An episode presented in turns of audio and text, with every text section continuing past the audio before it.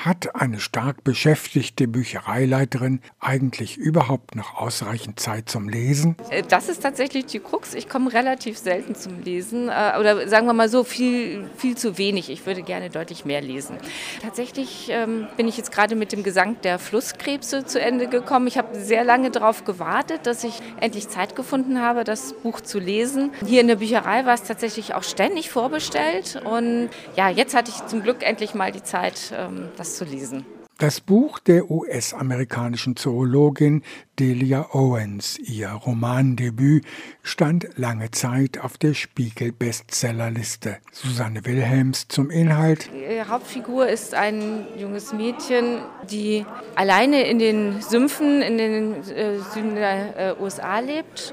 Also sie hat ursprünglich noch mit der Familie, die ähm, verschwindet aber und dann sticht sich dieses Mädchen quasi als Außenseiter alleine durch.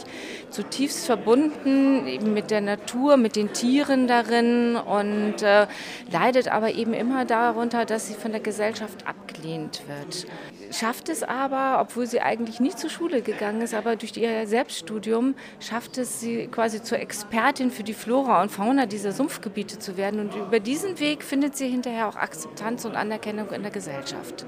Die Sprache, der Stil, den Delia Owens verwendet, ist anspruchsvoll, keine leichte Lektüre. Ist schon ein sehr literarisches Buch, also schon einfach eine wunderbare Sprache. Es liest sich auch gut und die Sprache passt einfach auch zum Inhalt des Buches. Das Buch ist etwas, so meint Susanne Wilhelms, für erfahrene Leserinnen und Leser. Also es ist definitiv für Erwachsene, spricht aber bei den Erwachsenen eine unheimlich breite Leserschaft, denke ich an. Sicherlich wahrscheinlich mehr Frauen als Männer, aber an sich ähm, eigentlich für eine ganz große Bandbreite.